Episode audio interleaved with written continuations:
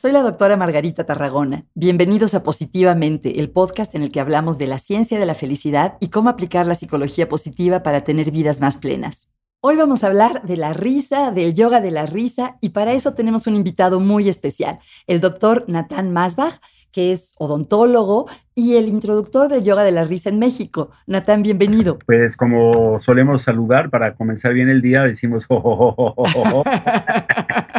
Está bien. Bueno, no mencioné, Natal. Uno, muchísimas gracias por estar aquí. Sé que estás muy ocupado y aprecio mucho que nos dediques un rato de tu tiempo y del tiempo que normalmente les, es para tus pacientes. Y no mencioné que tú y yo nos conocemos a través del mundo de la psicología positiva, porque como en otras ocasiones hemos mencionado, la psicología positiva no es solo para psicólogos, la pueden aplicar diferentes profesionales. En tu caso, eh, tú eres odontólogo, ¿verdad? Así es, Margarita, sí. Oye, Natán, cuéntanos cómo te interesaste en el yoga de la risa y cómo se te ocurrió traerlo a México y por qué contribuye a la felicidad de las personas. Solo oh, eso. bueno, ya con esto vamos todo el tiempo de la entrevista, pero con mucho gusto. La verdad es que yo no encontré al yoga de la risa, la yoga de la risa me encontró a mí. ¿Cómo? Eh, pues yo durante muchos años he sido practicante de, hatha yoga, eh, un poquito de meditación y, de hecho la anécdota es bastante simpática porque hace muchos, muchos años cuando practicaba yo con mi maestro, con quien comencé la, la práctica del hatha yoga, él decía un poco de chiste, el yoga está en peligro de expansión y eso lo decía porque ¿De expansión? sí, sí, lo decía porque comenzaba a comercializarse demasiado y se, se, se comenzaba a perder un poquito los cuidados y, se comenzaba a ver la práctica del, yoga como una práctica física en vez de un modo de vida con todos los trayectos que conlleva el yoga. Y como solemos, como, solemos ser muy rígidos los practicantes de yoga, yo digo, pues por eso practicamos yoga, ¿no? tenemos que vencer nuestra propia rigidez. La primera vez que vi yoga de la risa en una revista, eh, en una revista de yoga, precisamente eh, norteamericana, en ese tiempo no habían ediciones en castellano, pues como que aventé la revista y dije, estos gringos ya no saben ni qué inventar yoga de la risa. ¿Quién te hubiera dicho? Nunca digas nunca. Pero bueno, pues ahí estaba la rigidez, ¿no? Y, hace muchos años fui a los Estados Unidos dentro de mi parte formativa como maestro de yoga, fui a tomar un curso de, de, de Hatha Yoga para la columna vertebral y una compañera dijo, experimenté una clase de yoga de la risa, ¿quién quiere experimentarlo ahora que tengamos un espacio? Eh, y pues todos obviamente dijimos que, queríamos experimentarlo. Y mi conexión, Margarita, fue una conexión súper, súper profunda. Eh, llegó un momento en el que yo estaba tirado en el piso boca abajo, pataleando y manoteando. Y, quiero decir eh, para las personas que están escuchando este podcast, eh, después vamos a ahondar en, esa, en esos detalles, es que yoga de la risa es un ejercicio, digamos, a voluntad, reímos a voluntad, eh, primero, ah, digamos, como una risa que como tal es ejercitada o forzada y muy pronto se puede convertir en una risa auténtica. Pues yo terminé totalmente en el piso de la risa pataleada, manoteada, y, y fue un encuentro muy profundo eh, la verdad es que yo siempre he sido una persona muy, muy sana y juro que no tomé drogas, pero y lo como tal, en ese momento sentí un desprendimiento de mi cuerpo. una sensación muy, muy profunda. Yo no podía parar de reír y, de patalear eh, y era una sensación muy dichosa, pero yo como que ya me desprendía, como que veía mi cuerpo ahí riéndome y no podía parar la risa. Y todos mis compañeros se reían y veían el cuadro porque la compañera no tenía las herramientas adecuadas para parar mi risa y entonces gritaba muy nerviosa, respira profundo, respira profundo, haz una pausa y todo el mundo se reía porque vi el cuadro pues bastante grotesco.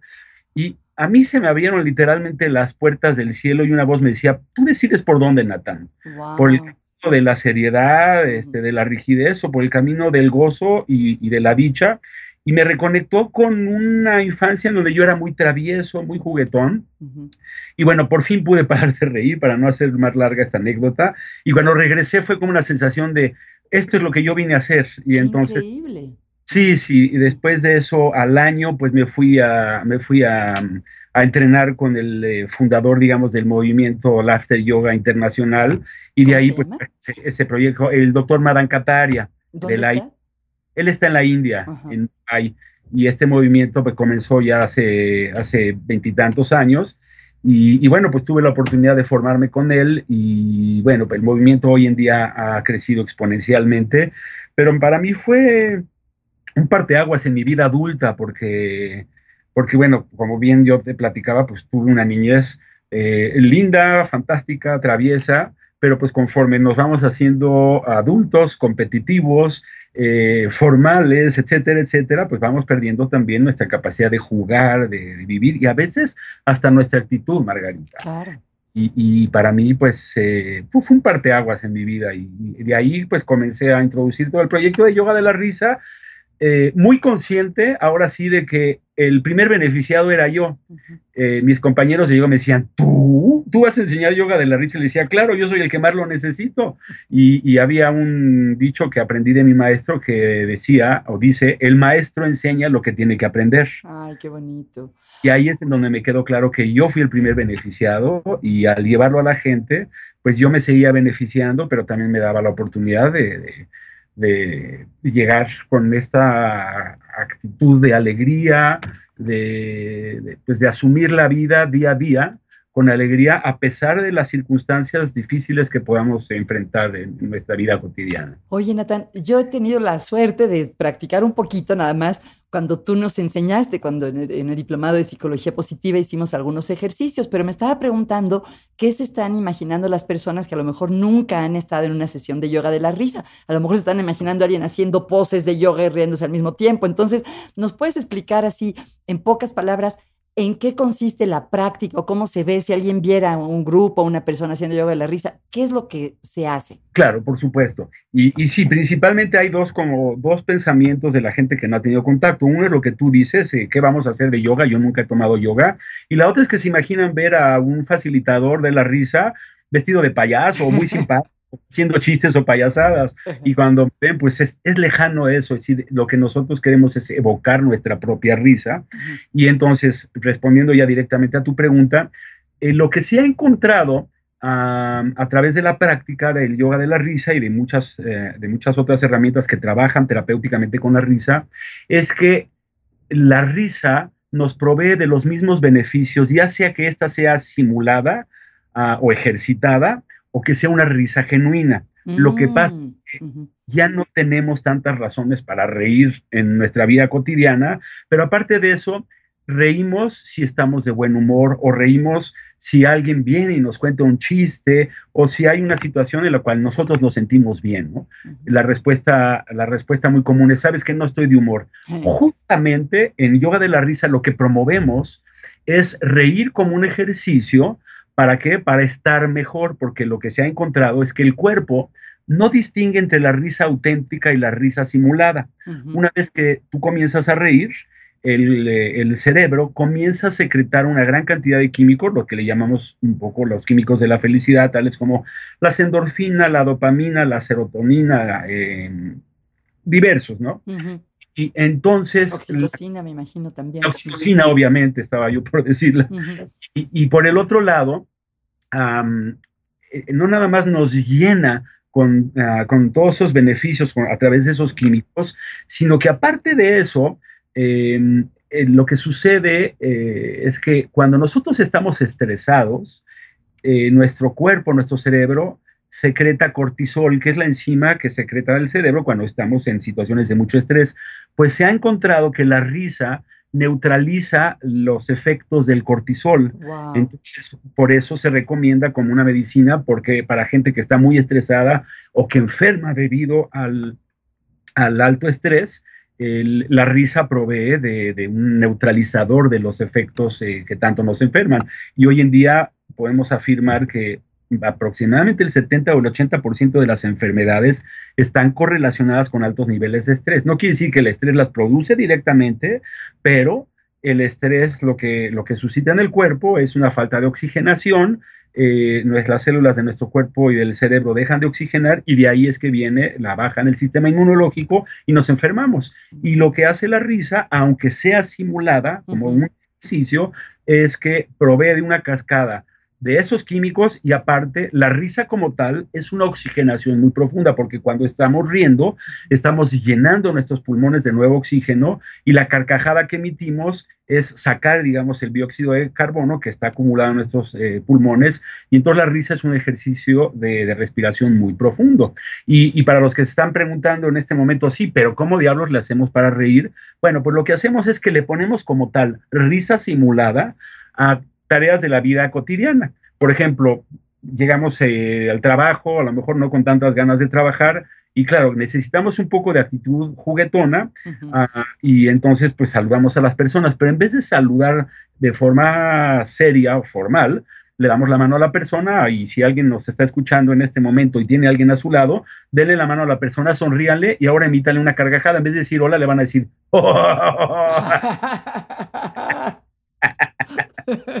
Yo estoy saludando aquí a Héctor, el ingeniero de sonido. Sí, y me da gusto que me estés comentando que eso sucede, porque justamente una de las premisas es que esa risa que en un principio es proactiva o es ejercitada, empieza a contagiarse y entonces otras personas pues rompen como esa barrera, esa estructura y comienzan a sonreír o a veces hasta reír y esa risa que en un principio era como un juego, un estímulo, se convierte en una risa auténtica. Una pregunta, Natal, ¿la risa se contagia como los bostezos? Por ejemplo, eso que hay neuronas espejo y que tendemos a sentir lo que el otro está sintiendo. Totalmente, la risa trabaja con las neuronas espejo y de inclusive en muchas de las sesiones hay personas que dicen, me dieron muchas ganas de bostezar, bostecé como cinco o seis veces durante la sesión y, y, sí, este, una emula la otra, este, eh, actúa exactamente como el bostezo, sí. Qué bien. Oye, Natán, ¿siempre tiene que ser en grupo el yoga de la risa? Porque yo te he visto que trabajas con grupos, pero ¿tiene que ser en grupo o se puede hacer de manera individual o en la ¿Cómo, ¿De qué manera se puede hacer? Maravillosa pregunta. Mira, cuando yo comencé con yoga de la risa y, pues como digamos el movimiento ha ido creciendo a través de las personas que fuimos pioneras en el movimiento y que empezamos a, a, expandirlo, en un principio la idea era que yoga de la risa se trabajaba en grupo, eran sesiones grupales. ¿Por qué? Porque lo que se buscaba era que esa risa, como hace un ratito yo reía y ustedes se contagiaron, se vaya expandiendo a través de las personas del grupo y, entonces empieza a generarse pues eh, una risa auténtica y contagiosa. Pero conforme pasaban los días, los que comenzábamos con esto decíamos, ok, ya di una sesión de, yoga de la risa, la verdad es que me duraron los efectos una semana, pero empiezo a perderlos. Ahora, ¿qué hacemos? Porque ya, ya empiezan a desvanecerse los efectos, ya empiezo a estar serio, enojado, estresado, jajaja. Entonces, lo que hoy en día hemos ido desarrollando es una práctica que se llama, y que es parte también de los, ah, de los ejercicios, digamos, grupales, pero que se recomienda como una práctica a solas, un solo, una, una práctica estando solos, y que se llama meditación de la risa. A ver. Y entonces la idea es a, primera hora, sobre todo se recomienda en la mañana, antes de desarrollar cualquiera de nuestras tareas, antes de voltear a ver el celular, los mensajes o de prender la cafetera, es sentarnos en, el, en la cama, si es posible, obviamente, siempre y cuando nuestra pareja no los permita o la gente y no nos corran de la, de la habitación, es comenzar a hacer ejercicios de respiración profunda, que también son parte de nuestra práctica del yoga de la risa, y ejercicios de risa simulada esto lo que, lo que nos produce es como una pila, como una batería que nos recarga para tener un buen día. De esta manera, no depender de nuestro estado de ánimo durante todo el día o de los eventos externos que nos hagan sentir alegres y felices, sino nosotros empezar a generar nuestro propio estado a través del el surgimiento de todos esos químicos por parte del cerebro, haciendo los ejercicios. Entonces, por ejemplo, yo lo primero que hago es que cuando me despierto, lo primero que hago es me estiro. Y pues es lo mismo estirarme un poquito que estirarme y acompañarlo con una carcajada. Entonces, pues para ver quién nos están escuchando, Si, tienen, si tienen la posibilidad, visualícense en la cama, vamos a hacer un estiramiento como nos estiramos toda en la vida y entonces el estiramiento suena más o menos como así.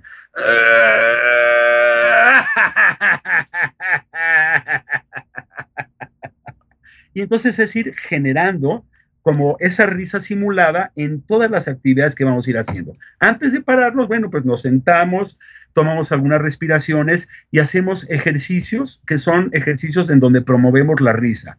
Por ejemplo, simplemente el respirar y reír como un... y decimos, otro es un mantra que tenemos que es como un cántico eh, que pareciera que a veces como que suena como muy banal o como muy tonto, muy simple, pero en realidad va generando todo ese movimiento en el cuerpo. Y el mantra es como una respiración profunda que dice, ho, ho, ha, ha, ho, ho, ha, ha, ho, ho, ha, ha, ho, ho, ha, ha, ho, ho, ha, ha, ho, ho, ha, ha, ho, ho, ha, ha, ho, ho,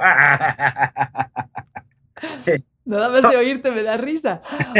Natal, y esto hay que hacerlo ¿Hay cierto tiempo recomendado? ¿Un minuto, diez minutos? ¿Cuánto, es lo ideal? Mira, el paquete, eh, digamos, de risa junto con el de respiración que se aconseja es por lo menos 10 minutos al día. ¿Por qué? Porque esa oxigenación que tenemos en el acto de reír, aunque sea en forma simulada, ah, y de los trabajos de respiración, son los que primero nos recargan la pila, nos van cambiando la actitud, pero sobre todo proveen con, un, con una alta dosis de oxígeno que nos hace sentir mucho mejor. Hmm. Em, y entonces la recomendación son 10 minutos al día. Algunas personas dicen, oye, no puedo en la mañana, no importa, hazlo en la, en la tarde, en la noche, hazlo en el coche, hazlo en la regadera. Si no puedes hacerlo en tu habitación, métete a la regadera y haz el jabón de la risa. Conecta ¿Cómo es el jabón de la risa? Sí, no, es muy simple. Mientras nos vamos bañando, es cambiar la actitud. Y entonces es como, por ejemplo, me voy bañando, pero cada parte de mi cuerpo que voy, le agradezco que está bien, que funciona, que está sano, y si no con el jabón es como sanarlo con un poco de risa. Entonces me voy bañando y entonces visualícese bañándose abajo de la regadera y el jabón de la risa en el baño dice, y me lavo por aquí, me lavo por acá. o cuando salimos, por ejemplo, las damas que se ponen un make-up o un crema, un poco de crema, nosotros decimos, mírate frente al espejo y toma en cuenta que el mejor maquillaje es una sonrisa. Mm. Entonces agarra pues tu pomada imaginaria, la frotando en los pómulos y mientras te la frotas dices, ah, la, cuestión es generar la risa a voluntad, Margarita. Qué bonito. Fíjate que siempre le pido a mis invitados tips, pero tú ya nos has dado muchos tips que están buenísimos, desde saludar riendo, lo de hacer la risa al, al, estirarnos en la mañana, el mantra, el jabón de la risa. Muchísimas gracias, Natán. Oye, me da mucha curiosidad saber ¿Tú ves tu trabajo como odontólogo, como endodoncista, eh, como algo separado de tu práctica de, yoga de la risa o, o, cómo ha influido el yoga de la risa tu manera de ser como profesional de la salud y de la odontología? De muchas entrevistas que me han hecho, nadie me ha hecho, eh, nadie me ha hecho preguntas tan lindas como las que me estás haciendo. Ay, gracias. Y de veras son fantásticas. Mira, yo al principio decía de chiste que esto era como Superman. Aquí soy Clark Kent y afuera soy Superman. y luego y luego decía de broma, pues que en mi consultorio trabajo la sonrisa y afuera trabajo la risa. Claro, ay, qué bonito. Sí, claro.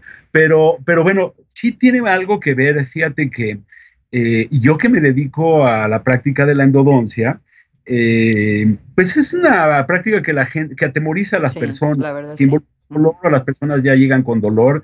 Y, bueno, yo creo que en lo que yo más me he destacado, aparte de la excelencia en lo que hago, es el, esa parte como humana por empatizar con, mis pacientes.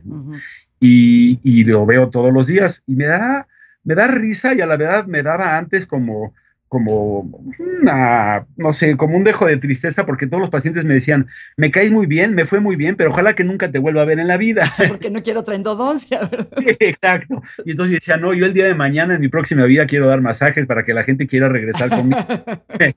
y es ahí donde le doy gracias a Dios porque pues que Dios me regaló algo donde la gente quiere volver a verme y no me dicen ojalá nunca te vuelva a ver.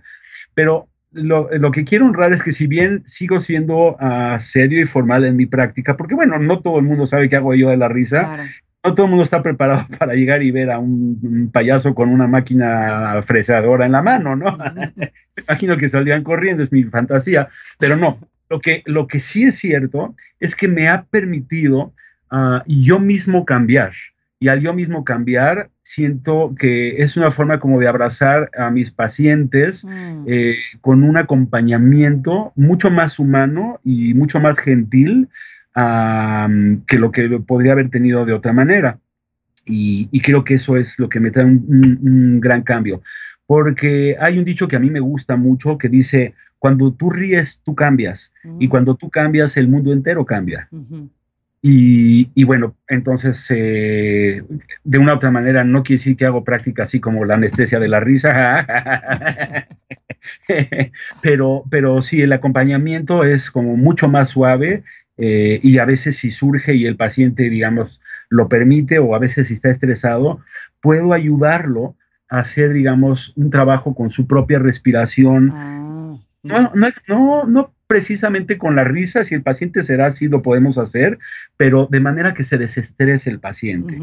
Entonces aquí hay como una combinación de sentir y de percibir al paciente y tratar de proveer todas las herramientas pues, que hemos ido eh, formulando a través de nuestra vida, Claro, y efectivamente estar relajados ayuda a que el dolor se tolere más o se...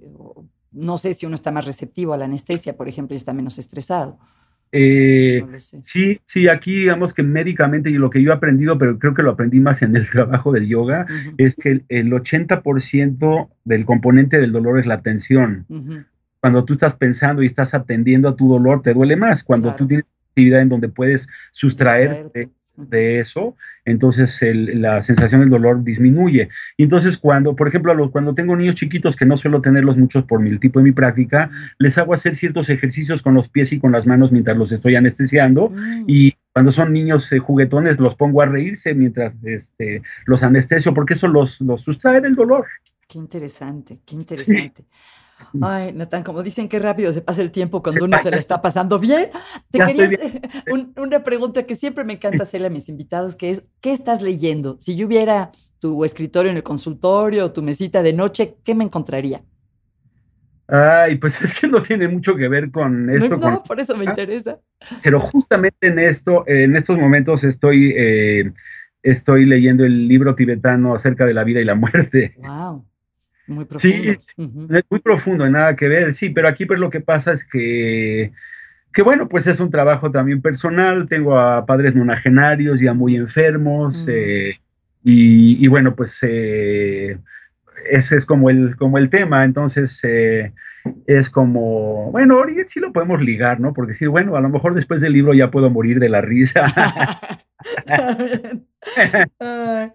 Natán, em, que, cuando si alguien de nuestro público quiere saber más de tú, de tus servicios y de yoga de la risa, ¿cómo te puede localizar? ¿Cómo pueden saber más de ti y de tu trabajo? Ok, ya enseguida lo digo, pero nada más se me viene algo a la cabeza si tú me lo permites. Claro, claro. Y, sí quiero decirle a las personas que nos escuchan que, que se tomen la risa en serio. Mm.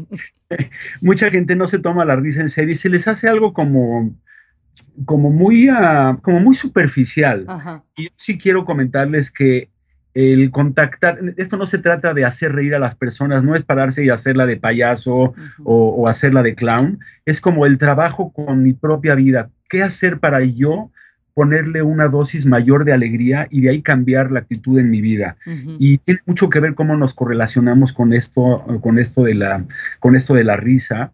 Eh, entonces sí les pido, no se tomen la, eh, tómense la risa en, serio, no se la tomen como algo tan, tan simple. Juega un papel primordial. Eh, de hecho, siento que, hoy en día no se le da mucha importancia. por ejemplo, veo a, través de mis lecturas y de las prácticas en la psicología positiva, veo que hay un lugar para la alegría, pero cuando ya se habla de risa, como que ya es algo eh, como que no tocado, ¿no? Ah, Entonces qué interesante, qué interesante que lo digas. A eso yo sí veo que hoy en día en los círculos de, psicología positiva eh, se le da mucho énfasis a la alegría, sí juega un papel primordial, pero hay un pasito más allá en cómo promover la alegría también, que es un concepto diferente a la felicidad, pero es parte de. Pero bueno, ya respondiendo a tu pregunta, muchas gracias.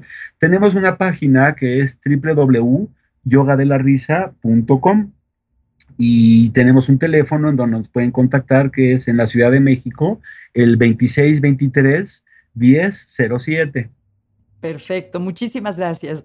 Natán, de verdad aprecio mucho tu tiempo, me encantó hablar contigo y te agradezco no solo tu participación aquí, sino todo lo que haces para promover la alegría y el bienestar de tantas personas. Gracias, Margarita. Ahorita que veo el reloj, digo, pues si tú no hablaste conmigo, no te dejé hablar nada. No, se trata, se trata de escuchar al invitado. Yo aprendo de ti y seguro las personas que nos han oído también. Gracias, Natán. Gracias, Margarita, y gracias por tus enseñanzas. Ya sabes que siempre honro eh, tus enseñanzas. Y, bueno, para los que escuchan este podcast, eh, y que llegan por primera vez a tu podcast, les quiero decir que Margarita es una de mis grandes maestras y que ha oh. ejercido un profundo cambio también en mi vida a través de, sus enseñanzas de psicología positiva. muchas gracias. Muchas gracias a ti. Gracias. Gracias, Margarita. Hasta la risa. muchas gracias por acompañarnos hoy. Si quieren saber más de psicología positiva, los invito a visitar mi página positivamente.com.mx y a seguirme en las redes sociales en Facebook y en Twitter. Les quería pedir un favor, si les gustó el podcast, ¿podrían recomendarlo o ponerle una calificación? Cuando las personas están buscando podcasts nuevos, generalmente es gracias a las recomendaciones de otros. Gracias a nuestro equipo de producción, Juan Pablo Mesa, Héctor Fuentes y a Jordi Oliveres por la música original. Hasta pronto, gracias. Thank you.